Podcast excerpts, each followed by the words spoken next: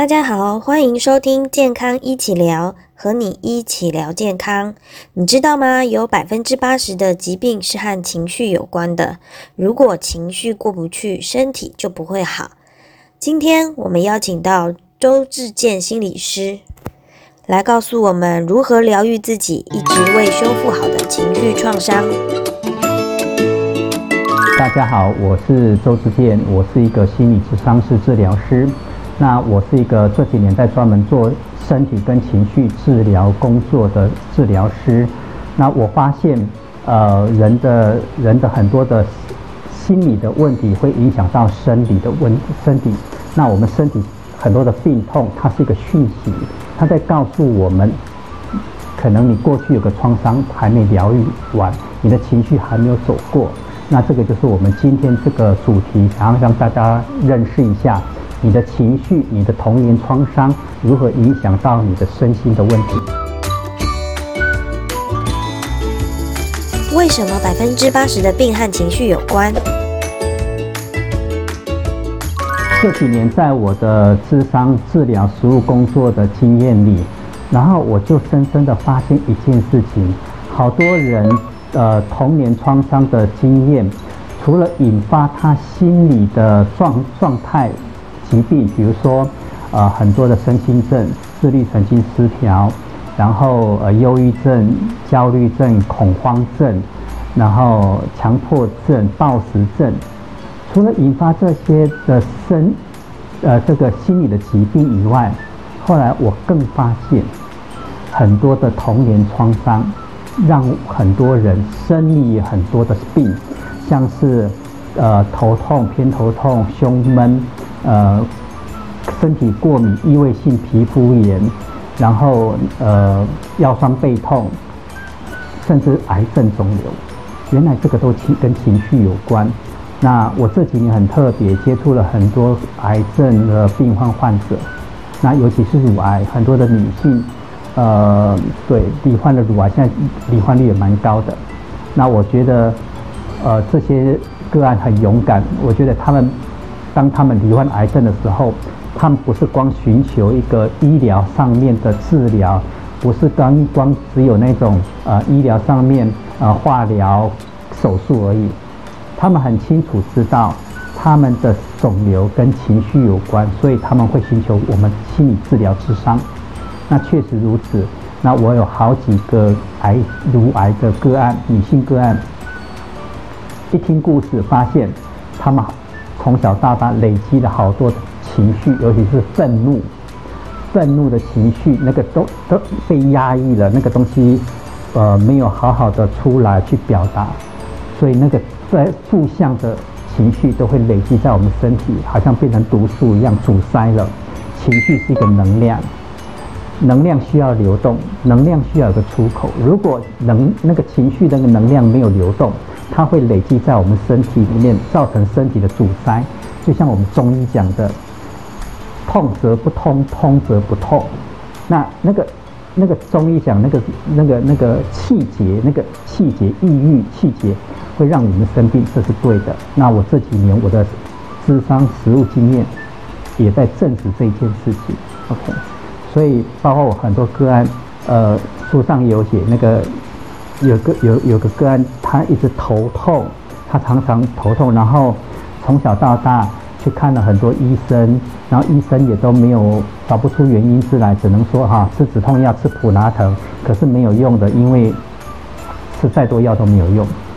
后来他来智商才才发现，小时候原来他常常被赏巴掌，只要事情做不好，只要说错一句话，啪就来。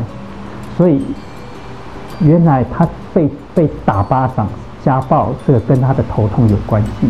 真的，人的身体的疾病百分之八十跟情绪有关。这个不是我说的，这个坊间已经有很多的医学报道跟研究都在讲这一件事情。而我的实务工作只是在印证这一句话而已。所以，各位不要小看情绪，情绪对我们身体的影响太大了。而我们很多身体的疾病、疼痛，莫名其妙疼痛，然后如果你在医疗医学里面已经找不出原因了，可能你我们要开始溯源，回到源头去看看，我是不是有个情绪没有走过，是不是在小时候我曾经有个创伤，我还没有去把它认回来。心理创伤最大的原因是童年经验吗？我们很多的创伤经验最最原始都是来自家庭，来自童年经验，来自你的父母。不好意思，这是因为因为你知道每个人的出生都从家庭开始的，所以家庭是我们一个根源，家庭也是一个人格养成的原地，懂吗？所以，呃，童年你你如何被对待的，好，在童年里面你的父母怎么样去养育你的方式，就决定了你的个性、你的人格跟你未来的刚讲的。呃，我们有个四 F 模式。当小时候，呃，我们面对父母的呃攻击，或是虐待，或是暴力的等等，那个小孩子会有四个反应。我们会学会了攻击，我们可能会逃避，我们可能会当场僵住了解离，我们也可能用讨好的模式。那这些都是不是我们天生就会了？这些都是学来的，好，这是都是我们在面对面对攻击、面对危机的时候，我们会学到这四个模式。那这个童年的创伤，我的书上有特别强调，就好像仿佛你狠狠被打了一拳一样。那你被打了一拳以后，可能你的身体过不久，哎，就恢复了，那个痛就不会痛了。那虽然身体不会痛，不好意思，你心里的痛是不会不见。那个当时你被父母赏一巴掌，你当时那个被羞辱感，你当时的被吓到恐惧，甚至你内心有深深的愤怒，你怎么可以这样打我？这些的情绪通通不会过去，它会隐藏在我们身体里面，然后变成到日后你长大了以后，在某一个时机它会冒出来，它会有情情绪重现。所以，为什么我们很多时候我们要？溯源回到童年经验去面对，因为童年在很多创伤经验里面，如果你没有去面对它，你没有去疗愈它，它就会跟你一辈子。所以回到童年经验里面去，去看到底我怎么了，那个情绪怎么来的，你才能够好好的过日子。不然的话，我觉得很难。你在哪边跌倒的，你就要在哪边爬起来。谁让我们在关系里面受伤，我们也要想办法在关系里面疗愈。总而言之，你没有办法去否认你过去所发生的经验。在心理治疗里面，我们就是想办法把过去的某个经验带回到到现在，重新去理解它、认识它，重新去诠释它。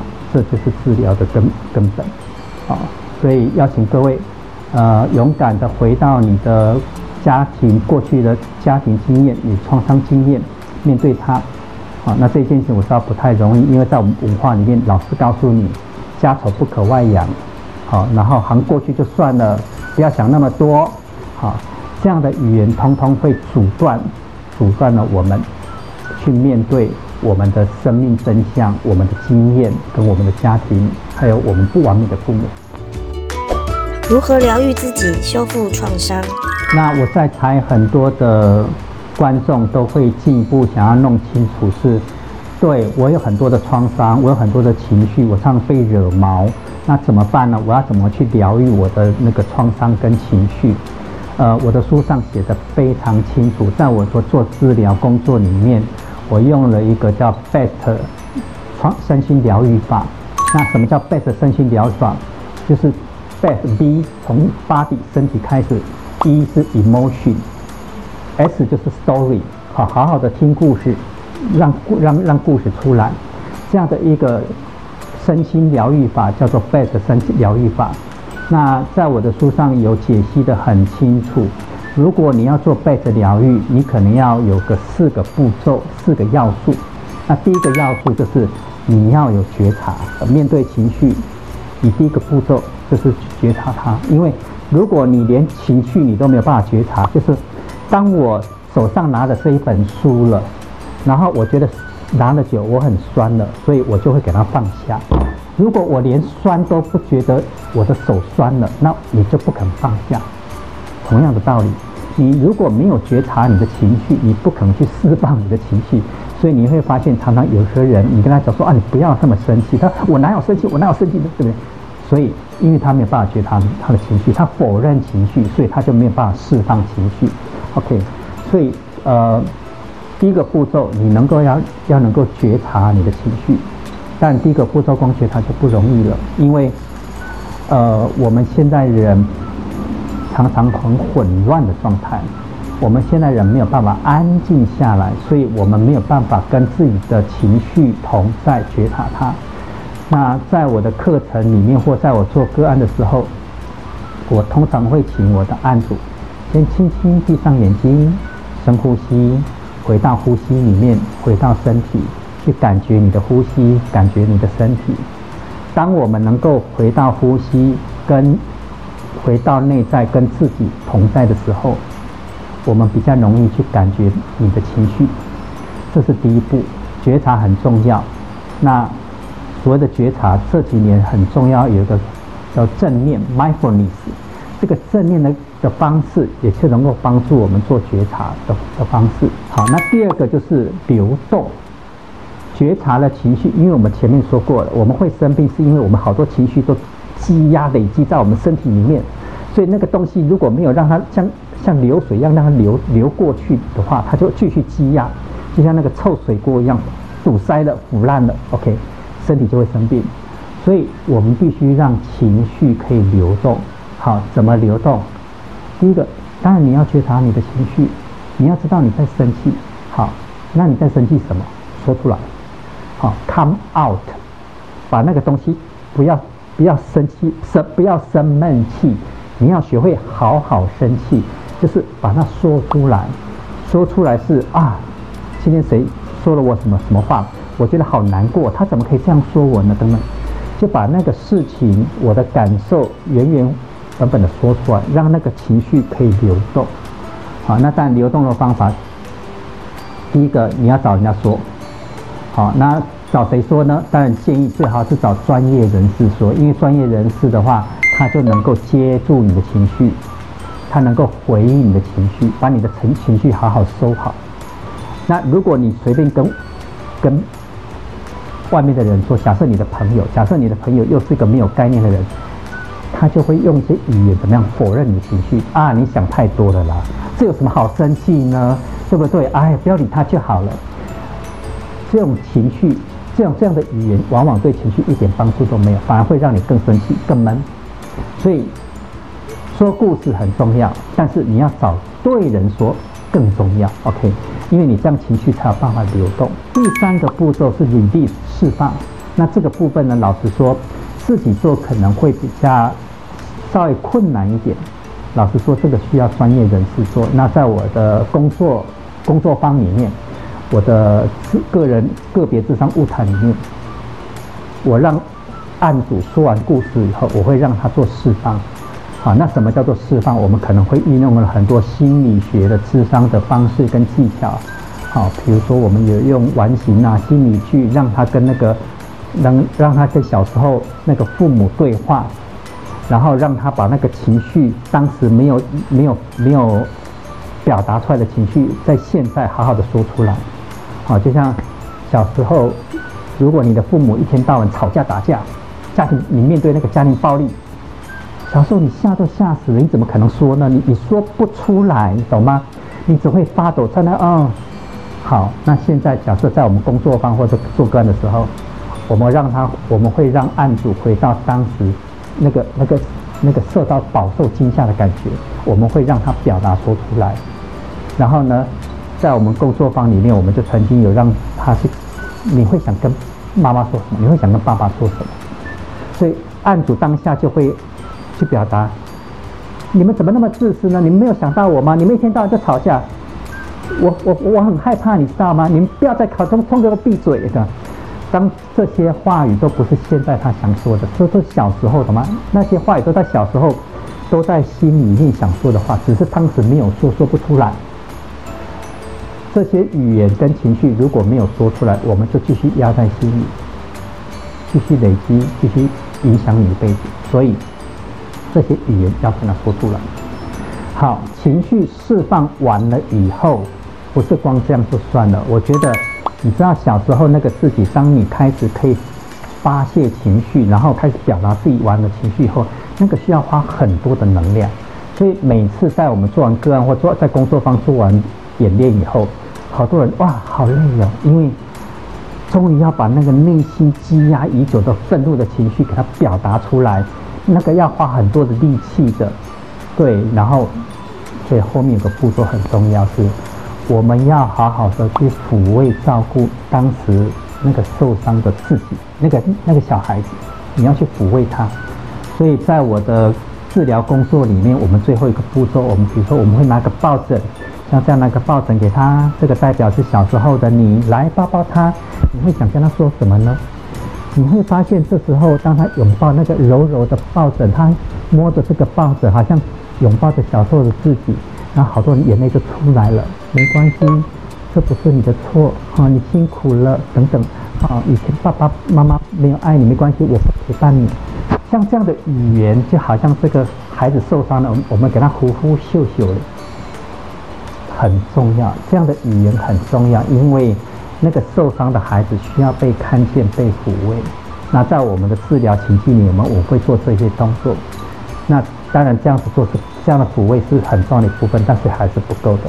我都会邀请我们的案主回去，回到家里以后，继续扮演自己的好父母，继续抚慰自己，继续照顾自己。所以，很多人，比如下次再来的时候，我会问他：“哎，你这礼拜有没有做了什么去照顾你自己的方式？”所以，好多人就会跟讲：“啊，是最近天气很冷，我带着我自己去泡汤啊，让自己身暖乎的啊。我最近。”煮了一个什么什么什么东西，然后我要好好照顾自己，类似像这样子的行动，这个行动很重要。好，透过一个爱自己的行动，我们也在疗愈自己。周志健心理师重点总整理：我们从小到大，我们都有大大小小的创伤经验，因为我们的父母不完美的，我们的家庭也是不完美的，所以有很多人看了我的书以后。会边看边哭，因为里面一些故事会引动自己，会让自己好像受到自己某个情绪了。然后我都会鼓励这样的读者，呃，请你不要再逃避，因为呃，或许是你的灵魂召唤，让你来看到我的书。好，那既然已经看到了，我们就勇敢面对它。我常常在讲说，呃，虽然过去的创伤会让你痛苦，但是。你的，你如果现在去否认你的创伤，这个才是更更让你痛苦的的原因。那疗愈创伤最重要的第一点就是承认，认回我是受伤的，我的童年不完美，我的父母不完美，不完美，而且这个不完美不是你的错。先认回了这一点以后，我们才能够勇敢去如实面对真相，面如实面对你的创伤，如此你的创伤才有疗愈的可能。OK。好，所以这件事情不容易。当一人一个人可以真实面对自己人生的时候，他就是他生命的勇士。谢谢大家的收听，别忘了多多支持健康一起聊，和你一起聊健康哦。